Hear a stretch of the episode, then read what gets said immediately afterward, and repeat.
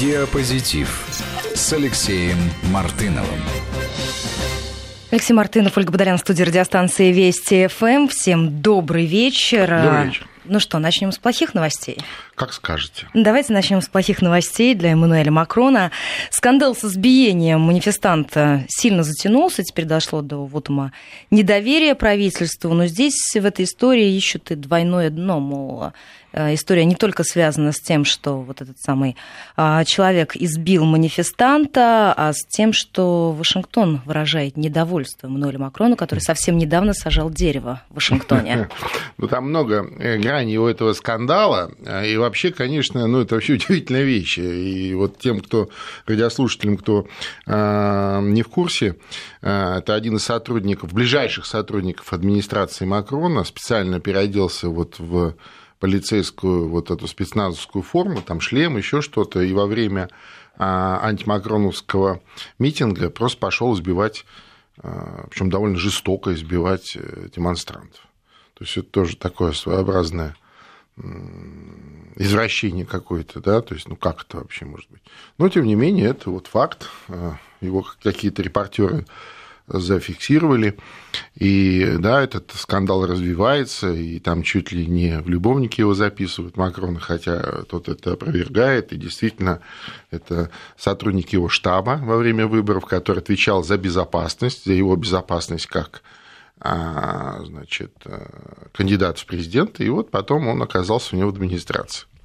Вообще, конечно, много удивительного в современной Франции, и а, вот это а, разнообразное удивление, оно охватывает в том числе и а, партнеров Франции по евроатлантическому партнерству и в США, так сказать, с удивлением на некоторые вещи смотрят и в других европейских странах, поэтому ничего удивительного. Ну а потом ведь этот громкий скандал, а мы видим, как он развивается по спирали, он же может притормозить те реформы, которые Макрон анонсировал. Ну, безусловно. Естественно, так сказать, любая подобная вещь всегда используется во внутриполитической борьбе оппонентами, оппозицией. И, естественно, а, многие реформы, которые Макрон затеял, они крайне непопулярны во Франции, крайне непопулярны. И, а, конечно, вот эту слабость власти, сегодняшнюю слабость власти во Франции. А, а я напомню, что а, как раз когда избрался только Макрон вот чуть больше года назад, были такие завышенные ожидания, говорили, что это чуть ли не новый Деголь пришел, который снова сделает Францию великой. Ну, вот как-то у него не очень получается в последнее время. Но э, мы видим э, сейчас, как падает стремительно рейтинг Макрона. Конечно. А как вы считаете, насколько это связано с тем, что вернулся Юнкер после переговоров в Вашингтоне?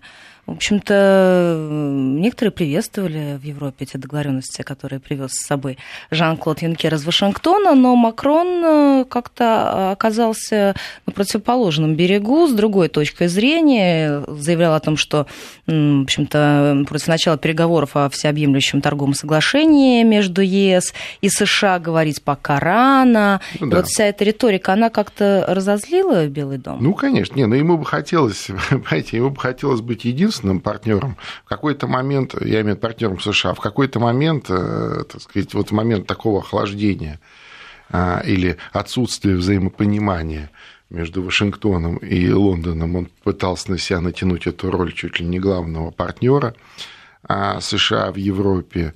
А, не очень получилось. Помните его не совсем удачный визит в США, все эти похлопывания, так сказать, по плечу там, и так далее, явно ну, показывали э, американцы, и Трамп показывал, так сказать, э, у кого какое место да, в этой встрече и вообще в этом во всем раскладе, кто здесь главный, и в Европе, собственно, главный тоже.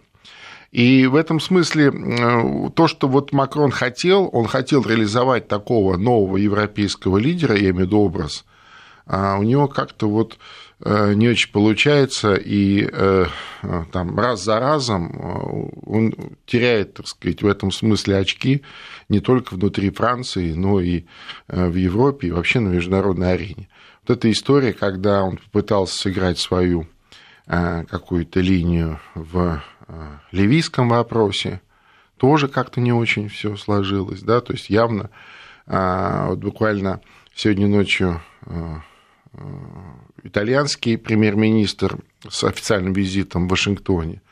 И там уже... Там разыгрывалась другая карта, да, мигра... и там уже с ним говорит, как, так сказать, с главным партнером в Европе, понимаете, это вообще манера Трампа, он с каждым говорит, как с главным партнером, у него такая так сказать, такой стиль. Я помню, когда он прошлым летом приехал в Польшу и мимоходом а, выступая там перед экзальтированной толпой на площади, вот сказал, знаменитая что... речь в кавычках. Да, сказал, что теперь Польша главный, значит, партнер а, США в Европе, и поехал дальше. Я думаю, что он через пять минут забыл то, о чем он сказал. Но поляки э, настолько... Но сказать, они ликовали еще какое-то время, пока не поняли, ума, что да, это было сказано ума, походя. Что почти целый год они откровенно посылали Брюссель и евробюрократов, говоря, что они теперь главные, и вообще им старший, э, так сказать, приказал.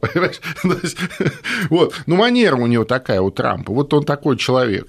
И, конечно, э, так сказать, Макрону не позавидуешь здесь, у него очень сложная ситуация. Вообще, я хочу сказать, что он чудесным образом эти выборы выиграл, я имею в виду президентские, да, вопреки всей а, логике развития событий. То есть, э, э, по сути, обнулив уже сложившуюся партийную систему Пятой Республики, и вот также у него и э, проистекает его полномочия, вот его президентство э, вопреки. Знаешь, у него все время ничего не получается. И если сперва говорили о том, что он молодой, неопытный, ну, научится, то уже сейчас, э, так сказать, ну, об этом почти Макрона вышли какие-то сложности, как-то она ну, не, не, не удалось начертать этих пару формул в решении ну, украинского ну, вопроса. вообще никаких. Вот если так посмотреть, кроме каких-то заявлений там и а, каких-то демонстративных а, таких жестов, вот типа там регулярных приездов в Россию, например, да, ну, вроде как бы на волне вот этой русофобии, а это такое, знаешь, то есть наоборот, я вот имею особое мнение. Но мнение ты, конечно, иметь можешь, но за особым мнением, а, чтобы действительно подтверждать статус лидера Европы или Европейского Союза, нужны действия, а действий нет.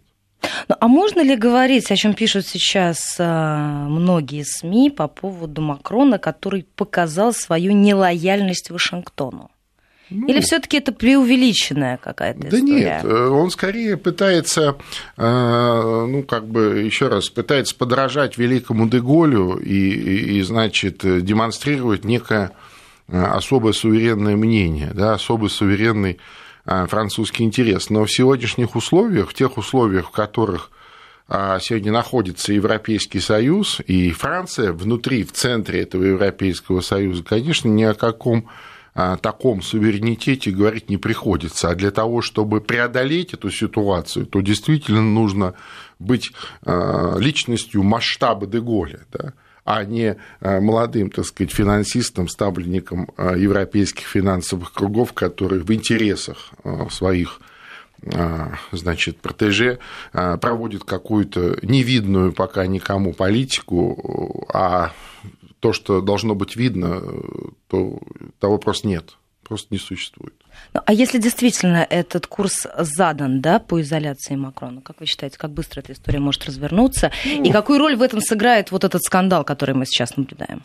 Вы знаете, э, вообще э, вот на фоне определенной деградации европейской политики, э, ведь вы посмотрите, везде каждый из крупных европейских лидеров находится в каком-то сомнительном положении. Очень сложная ситуация в Германии у Меркель, да, там она... Ну, там у партии тоже рейтинг сильно упал. Она балансирует на грани, так сказать, э, внутриполитического кризиса и очередных досрочных выборов. А посмотрите, что происходит с Брекситом в Британии. А в Италии тоже все не слава богу. И вот сегодняшнее бравурное а, выступление в Вашингтоне итальянского премьер-министра это скорее такое делание, что называется, лица. Да? В Италии тоже все сложно. Вот она только что пережила довольно тяжелые выборы, довольно э, сложные, хотя и предсказуемые, когда вот э, Лига Севера, вот эта коалиция таких евроскептиков пришла к власти. А вот этот скандал, э, вот чуть ранее, помните, саммит Евросоюза, где они чуть не подрались, премьер-министр Италии и, и Макрон реально чуть не подрались. То есть это вот прям еще чуть-чуть и дошло бы до... Ну, те заявления, класс. которыми они обменивались, ну, были похожи ну, на слова, оскорбления по практически. Мере, были уже, так сказать, на грани адематических выражений, да, в том смысле, что забираете своих этих э, мигрантов и делайте с ними что хотите, и засуньте их туда, э, куда вы хотите, а мне здесь не указывайте, что мне делать с мигрантами.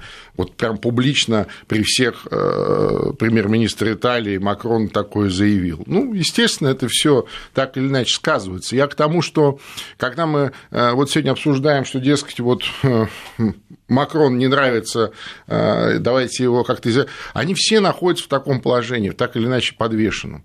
Нет ни одного сегодня европейского лидера, который бы, значит, так сказать, масштабно бы выглядел и, что называется, на фоне остальных действительно являлся бы лидером Европы. Да вот тот же самый Юнкер, понимаете, он, с одной стороны, успешно съездил в Вашингтон, а перед этим а, его высмеяли на весь мир там, миллионными тиражами, как он после принятия лекарства, он пожилой человек, там где-то споткнулся, что-то он как-то себя а, некрасиво в картинке а, чьего-то мобильного телефона повел, а все уже, значит, растрезвонили, вот посмотрите, он алкоголик. Ну, то есть это же тоже форма принижения да, человека, то есть форма отношения, в принципе, к европейской политике в целом. И этот тренд сохраняется в отношении всех.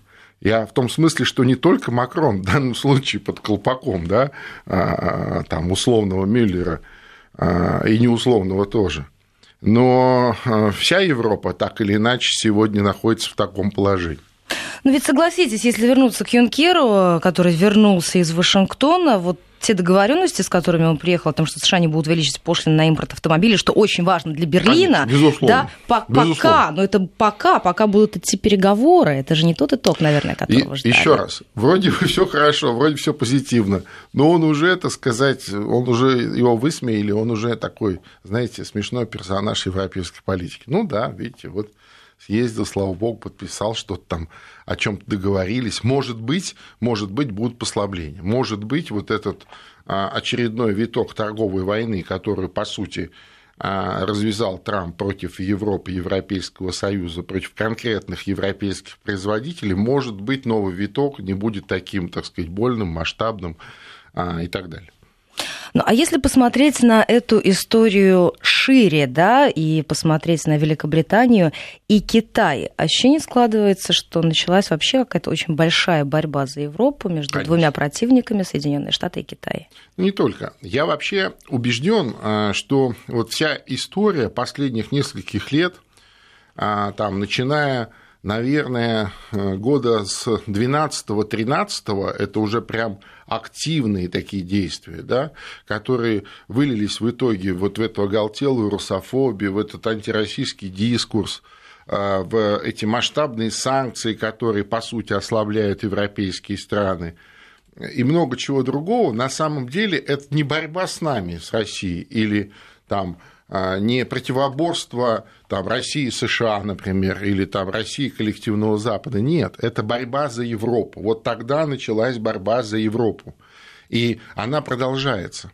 То есть это вот э, такое, знаете, не только, кстати, речь об экономике идет, не только о, о европейском рынке или о экономическом влиянии, в том числе и о влиянии политическом, в том числе и о... речь идет о будущем Европы. Мне вообще кажется, что в конце концов э, все закончится тем, что Европа снова будет поделена. Поделена, ну, не обязательно по той линии, да, на восток и запад, как это было после Второй мировой войны. Может быть, как-то по-другому, по каким-то другим там линиям или географическим а, каким-то границам, рекам, горам и так далее. Но то, что она будет поделена между реальным Западом, то есть США, и Востоком, то есть Россией, возможно, и с участием Китая, который, понимая это, сегодня начинает очень активно окучивать, например, Великобританию. Которая, на выходе. Да, которая отвалилась от Европейского Союза, и вроде как такая, знаете, подвисла в воздухе, вроде как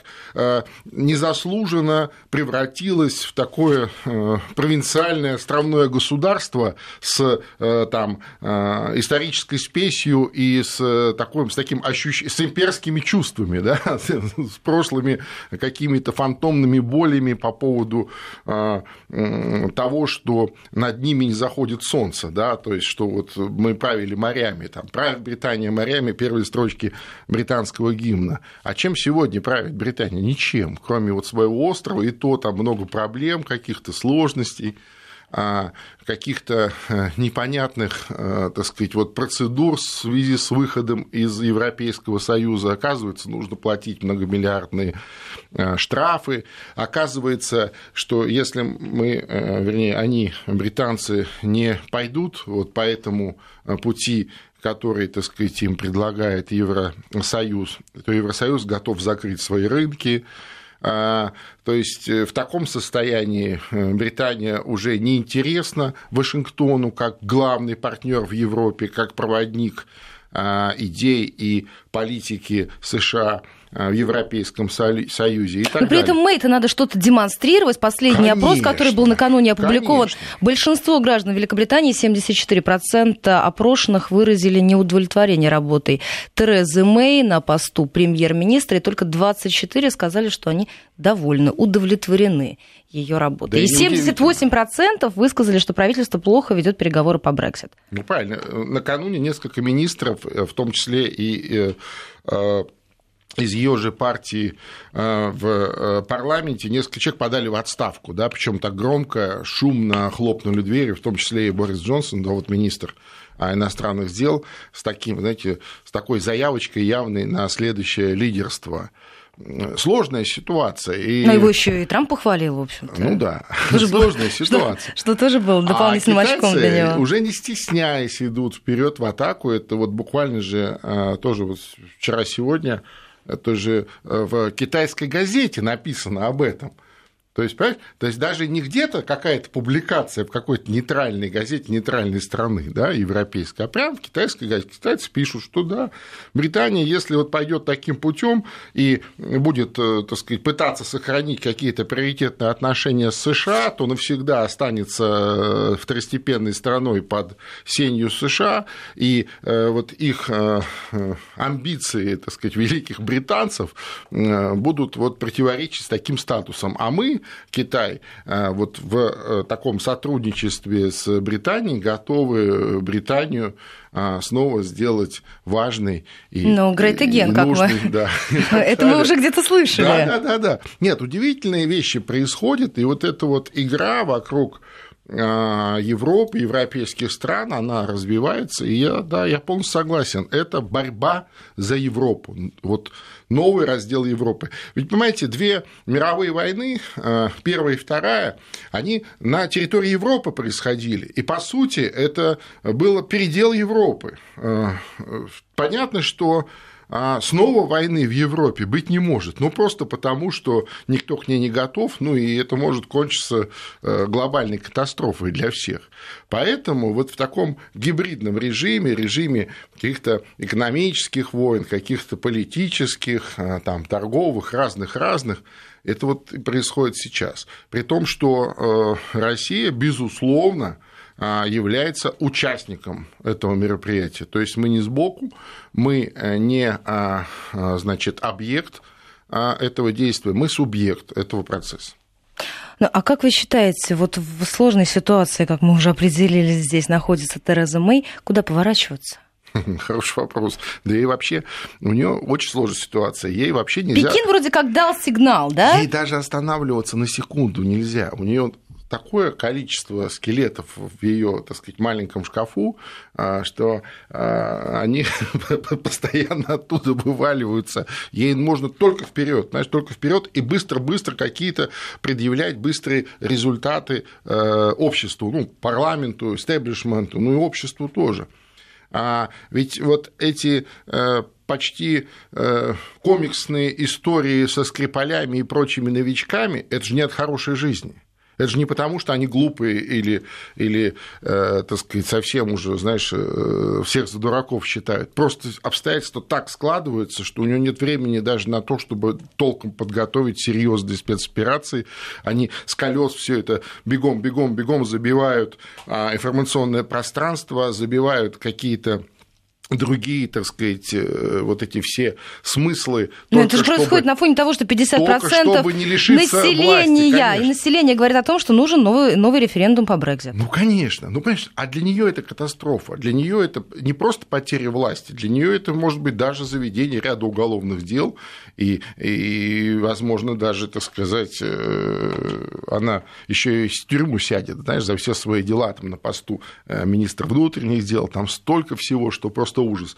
А тот же самый Брексит, вся эта вот э, совершенно мутная история, как это происходило.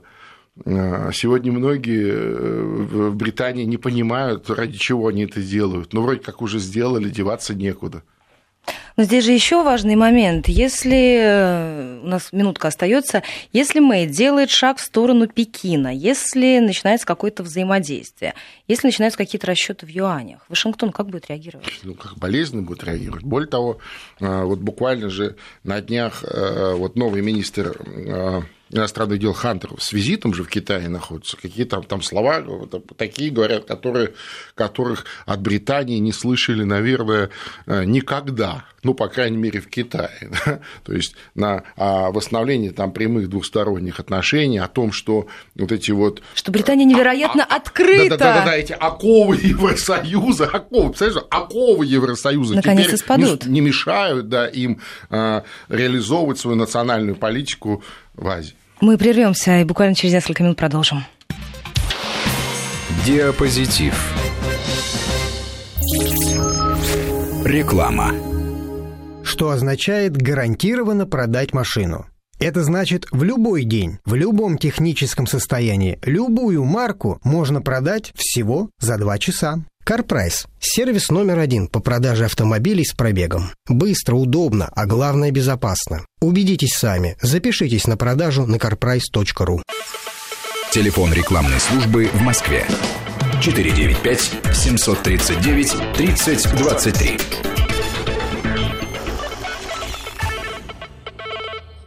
Восемнадцать тридцать в Москве. Новости студии Евгения Данилина. Здравствуйте. Посольство России в Центральноафриканской Республике выясняет, были ли среди убитых в этой стране наши соотечественники. Об этом сообщил официальный представитель МИДа Мария Захарова. Дипмиссия находится в контакте с правоохранительными органами этой страны и выясняет все обстоятельства случившегося. Ранее агентство «Франс Пресс» со ссылкой на источники сообщило, что три человека, предположительно россияне, убиты в Центральноафриканской Республике в ночь с понедельника на вторник в районе города Сибю на севере страны. Сообщалось также, что у двух из трех убитых были пресс-карты известий. Между тем, в заявлении на сайте издания говорится, что на территории ЦАР не было сотрудников газеты. Интерфакс со ссылкой на источник в полиции Центральноафриканской Республики сообщил, что предположительно убийство было совершено с целью ограбления. Врач отказался реанимировать умирающую пенсионерку в больнице Красноярского поселка Емельяново и отключил ее от аппарата искусственной вентиляции легких. Об этом сообщает Лайф. Как установило следствие, 86-летней пациентке потребовалась реанимация в ночь на 13 апреля этого года. В это время на дежурстве находился врач-анестезиолог-реаниматолог, который услышал сигнал аппаратуры об остановке сердца у пожилой женщины. Однако вместо того, чтобы оказать ей помощь, он дал команду медсестрам отключить ее от ИВЛ. При этом в истории болезни после смерти женщины он задним числом указал, что реанимация была проведена, но оказалась безуспешной. Против врача Емельяновской больницы возбудили уголовное дело о причинении смерти по неосторожности и ненадлежащем исполнении обязанностей. Ему грозит до трех лет тюрьмы отстранения от врачебной деятельности на этот же срок. Дональд Трамп заявил, что через 7 лет к окончанию его второго президентского срока рейтинги фальшивых СМИ окончательно упадут, и им придется закрыться. Об этом глава Белого дома написал в Твиттере. Фейковые СМИ сходят с ума. Я сам видел, какой ущерб они нанесли многим невинным и порядочным людям. Через 7 лет, когда меня больше не будет в Белом доме, их рейтинги иссякнут и они исчезнут, заявил Трамп. Американские лидеры враждуют рядом СМИ, называя их врагами народа и фейковыми новостями. В ответ они критикуют Трампа и публикуют постоянные утечки из Белого дома с компрометирующей информации. Президент США также не раз заявлял о желании баллотироваться на второй четырехлетний срок в 2020 году. Последний месяц лета на большей части территории России будет жарче обычного. Об этом рассказал исполняющий обязанности директора гидромедцентра Дмитрий Кекцев. При этом в Москве, по его словам, начало августа будет хоть и теплым, но дождливым. В конце недели приблизится циклон, который принесет осадки и несколько снизит температурный фон, пояснил синоптик. А со следующей недели начнется постепенное угасание летнего сезона в столичном регионе. Ожидается температура воздуха не выше 25 градусов тепла. Погода. В Санкт-Петербурге завтра без осадков, днем 28-30 градусов. В Москве осадков также не ожидается. В дневные часы 26-28 тепла. Сейчас столица плюс 26. Вести. ФМ. Москва 97 и 6. Санкт-Петербург 89 и 3. Сегодня вечером на радио Вести ФМ. Взять на слабо как работают санкции и контрсанкции, насколько сильно США и Европа ограничивают нашу экономику и какие меры Россия принимает в ответ. Обсудим с режиссером Кареном Шахназаровым после 19 часов в программе «Принцип действия». Диапозитив с Алексеем Мартыновым.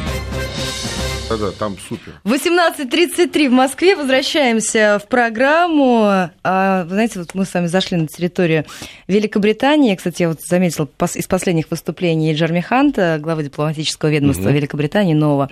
А тут случился с ним неприятный инцидент. Он не смог объяснить. Он сказал, моя жена японка, а потом, ой, извините, моя жена китаянка. И ужасно сделать такую ошибку. А, он э, рассказывал об Что этом, пытаясь жену. объяснить, да, о тесных семейных связях а, в Китае. Что касается Пекина, мы с вами вышли на отношения Великобритании и э, Китая. Складывается впечатление, что Китай пытается договариваться с теми партнерами Вашингтона, с кем Вашингтон отношения складываются с очень ну, большим конечно. трудом. Я же говорю, это началась такая большая игра. Слушайте, ну неужели кто-то думает, э, что в Китае хотя бы на 5 минут забудут а, историю с опиумными войнами, и кто им и это все дело пристроил, да, не британцы ли. Э, конечно, никаких, никаких иллюзий, э, никакой там стихийной симпатии быть не может. Другое дело, они прекрасно посмотрели, чем закончился визит Трампа в Великобританию. Помните, да, вот этот надувной Трампик, который летал, да, в виде согласованной акции э, каких-то там э, общественников, ну, много чего еще, как ему это все крайне не понравилось и, и так далее. Вот и они, так сказать, да, бьют туда, где тонко, где, где может порваться. Э, вполне себе понятная тактика, и, кстати сказать, она может сработать. Почему нет? Ну, в долговременную она сработает? Нет, конечно, нет. Конечно, нет. Конечно, не, не, не в долгосрочную перспективу, но, тем не менее, вот э, на сегодняшнем таком а, раскладе вполне может, э, так сказать, это все дело сработать. Вообще, конечно, Китай сам по себе никогда э, себя не позиционировал как политического игрока или политического актора вот такой а, значит, э, западной политики, да, а Китай с удовольствием везде ведет э, экономические дела. Китай с удовольствием а, по всему миру везде зарабатывает деньги и в Африке, и в Азии, и в Европе, и в Америке, где угодно, хоть на Луне. Но... Но и самой Мэй нужен же вот этот вот временный Конечно. эффект. А вот то, что Мэй, это другое дело. А Мэй нужна именно политика. Политика, вот, такая, вот такой некий восточный вектор, вот, и так далее, так далее. То есть показать, но что я... в Великобритании открываются новые возможности. Ну, да. Мол, мы выходим, но у нас ну, да, есть... но я напомню, что Китай также активный участник разнообразных интеграционных а, проектов, а, таких как там БРИКС, например, как э, ШОС э, и так далее, где активно участвует Россия, э, и российско-китайские отношения на небывало высоком уровне. И вот как будет сопрягаться вот эта вот э, совершенно пещерная русофобия, которая в Британии сегодня чуть ли не основная тема для политического дискурса, да, вокруг этих там Скрипалей, там, новичков и прочих каких-то этих таких русофобских комиксов – И, ну, а они пытаются отыгрывать назад? Ну, а им деваться некуда. Я вообще думаю, что, конечно, извиняться там никто не будет, как это за ними вежливости не водится. Но то, что э, вот это вот, э, если вдруг этот восточно-азиатский вектор они начнут разыгрывать, то, конечно, они вынуждены будут э, просто замять и по-быстрому забыть все эти русофобские фенечки, которые вот последних нескольких лет, которые там активно муссируются в разнообразных СМИ, и даже в политическом дискурсе. Ну, а вам не кажется, что уже как-то пытаются замотать эту историю со Скрипалями, с отравлениями ну, в Эймсбери? Уже и часть оцепления сняли, конечно. как мы сегодня ну, узнали, конечно. с кордонов в Солсбери. Невозможно, да, невозможно э, там долгое время держать э, внимание, держать напряжение публики.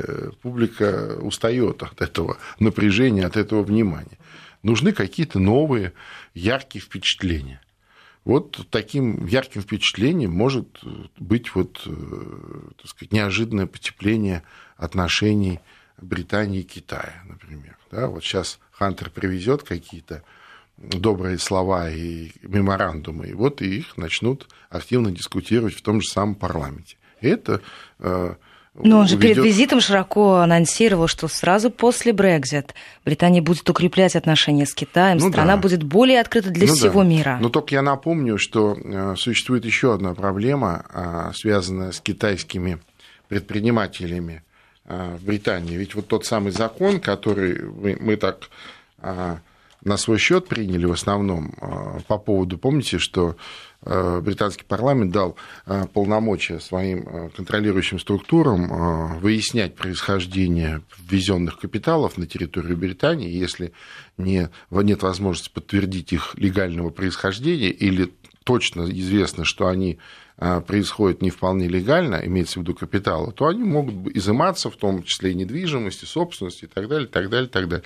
И тогда мы а, много писали в наших э, СМИ, писали о том, что это вот, дескать, ответ ну, этим русским, кто переехал туда, кто а, ну, конечно, и русским тоже, но мы в этом списке стоим где-то вместе на пятом, на четвертом, на пятом. На первом китайцы – китайцы, это против китайцев. На втором это а, арабы а, там, из разных арабских стран, на третьем пакистанцы, и вот только на четвертом русские. Я имею в виду, это вот крупные предприниматели, которые так или иначе имеют проблемы, какие-то проблемы у себя дома с законом, но сумели вывести огромные капиталы и вот живут в Британии.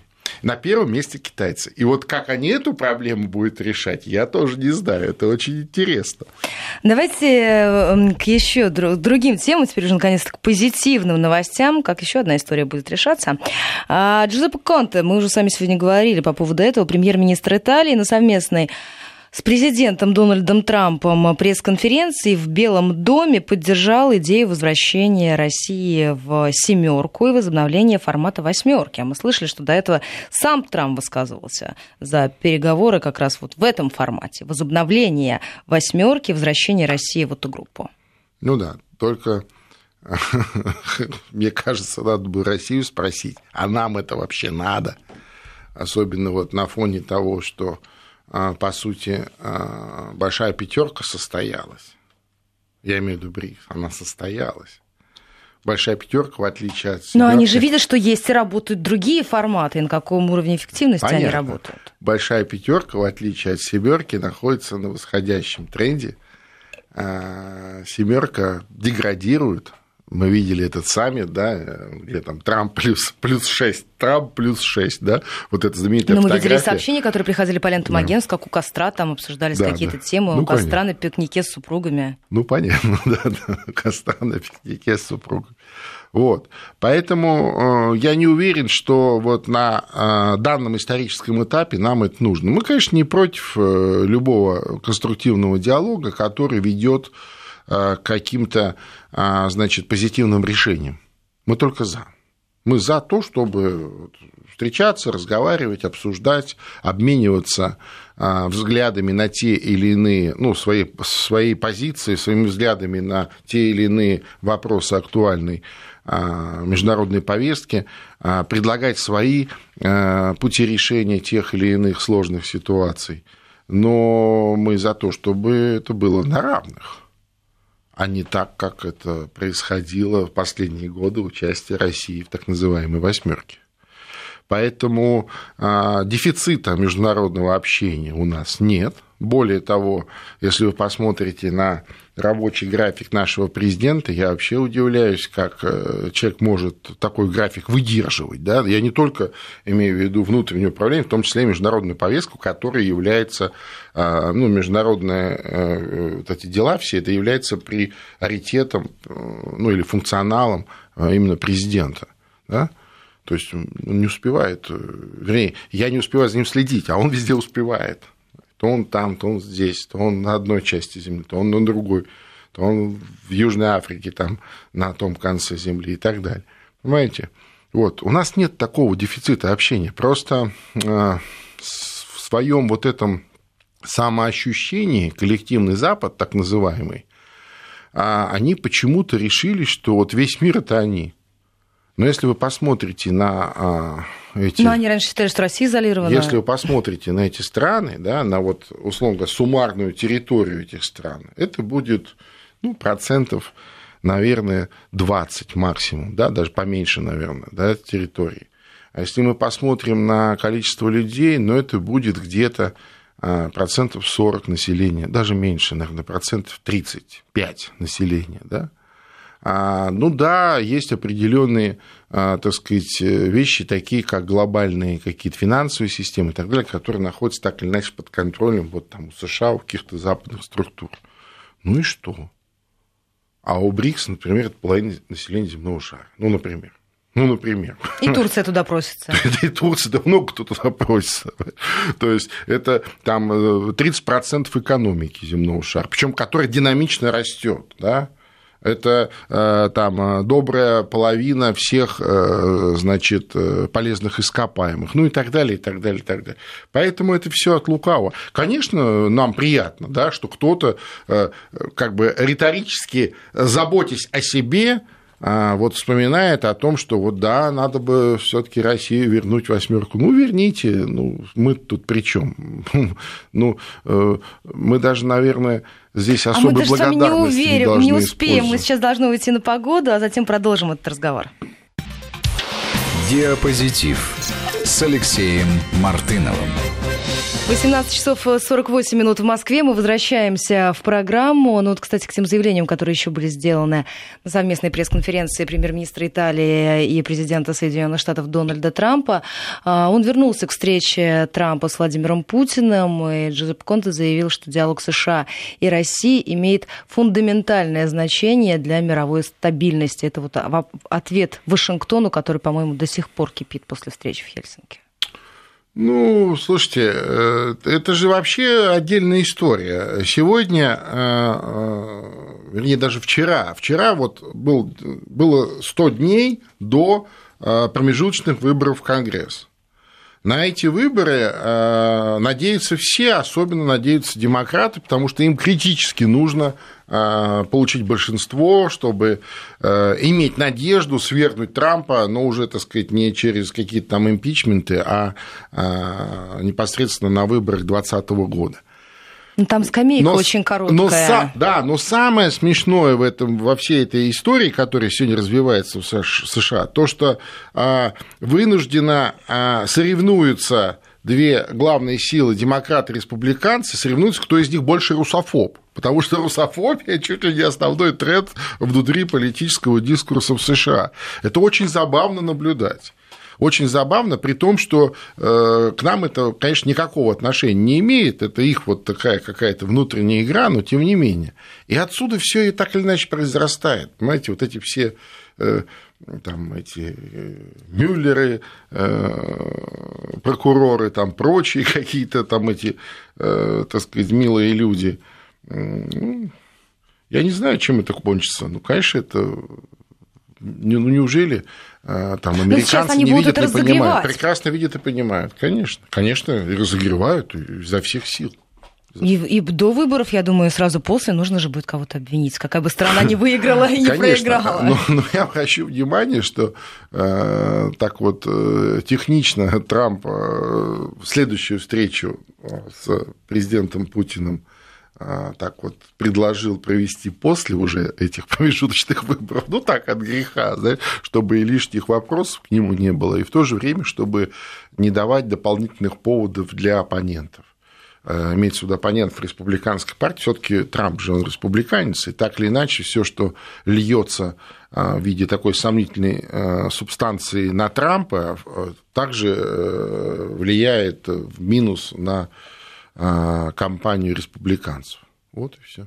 Ну, мы же видим, я, я уже говорила, что скамейка-то очень короткая. Если уж Мишель Обаму решили каким-то образом ну, подготовить, да. это ну, там, много там, там, же, там же они в свое время, а, после, по-моему, как раз Рузвельт был, по-моему, последним, а, так сказать, кто через, э, через срок снова мог баллотироваться. А, в США же запрещено, и они сейчас сами обжигаются об это глупое правило – оно абсолютно бессмысленное, что вот только два срока подряд э, один человек может быть президентом, да? Или один срок. Ну вот, ну, ну Но если один заметили, раз был, и второй вы, раз ты уже все больше не можешь. Вы же заметили, что и сам Обама как-то вот, который молчал, он молчал. хотел. Нет, более того, нет, он же, бы... смотрите, он же сейчас как-то вот, вот с политическими речами. Конечно, выступает. конечно. Вот я о чем и говорю. Вообще, я предполагаю, что э, демократы э, вот сплетут такую э, новую интригу, они постараются вот это правило изменить. Потому что, конечно, самым э, приоритетным э, и блестящим кандидатом от демократов, который может победить Трампа и выиграть эти выборы, это э, Барак Обама. Но по закону он не может баллотироваться. А Хиллари они уже не могут выставить. А, Там уже ну, все. ну, слушай, ну она уже пожилая женщина, она последние силы потратила на, на битву с Трампом. У нее больше нет силы. Вот. Поэтому э, там глубокий кризис внутриполитический, он гораздо глубже, чем вот борьба двух традиционных э, антагонистов. Чем это кончится, я не знаю. Но мне кажется, им все равно придется менять, либо менять э, избирательное законодательство, либо какие-то поправки в Конституцию вводить. Они же Конституцию типа не меняют, но к ней э, в Штатах есть там э, несколько сотен поправок, да, что, по сути, делает ее, конечно же, принципиально другой, нежели это было там 200 лет назад. Еще к одной новости. Глава российского МИДа Сергей Лавров заявил, что российская сторона знает о намерениях западных стран в отношении себя. По словам Лаврова, суверенитет страны и безопасность россиян защищены. Лавров подчеркнул, что его уверенность основана на реальных материальных переменах, происходящих в России. А наша обеспеченность информацией о том, какие планы вынашиваются в отношении России военными США и других западных стран, эта обеспеченность такой информации гарантирована, сказал Лавров. Каковы, на ваш взгляд, эти планы в действительности? Нет, ну это не, не, не секрет, или такой секрет полишинели, да, то есть в том смысле, что а, эти планы, они... Они новы. Десятилет, десятилетиями, э, я бы даже сказал, столетиями не менялись никогда. Другой вопрос, что э, редко, когда была возможность что-либо реализовать, вот сто лет назад что-то получилось, э, благодаря тому, что у нас исчезло государство, да, и вот этот огонь революции, так сказать, уничтожил имперскую мощь России, тогда они смогли много а, реализовать из задуманного, в том числе и в военном плане, и в территориальных экспансий. А, спустя там, 25 лет многое удалось, так сказать, вернуть э, в исходное положение. В 90-х годах мы снова потеряли, снова что-то удалось реализовать. А ведь э, а, сегодняшнее, скажем, военное присутствие а, ну, НАТО, а на самом деле, читая тех же американцев, например, в прибалтийских странах, это что? Это присутствие их на нашей территории. Да? С какой целью? Э, с целью сдерживания России. Сегодня, не стесняясь, об этом э, в Сенате, в Конгрессе говорят в голос. И, конечно, мы это прекрасно понимаем. Другое дело, что а, понимая вот э, такое, так сказать, отношение к нам, а оно, еще раз я подчеркну, оно не вчера, не позавчера, не пять лет возникло, оно возникло тогда, когда возникло большое, сильное российское государство, самое большое, самое богатое в мире. Вот тогда это и возникло. И исчезнет только тогда, когда исчезнет Россия. А, так вот, понимая это, естественно, мы свои меры сдерживания реализуем.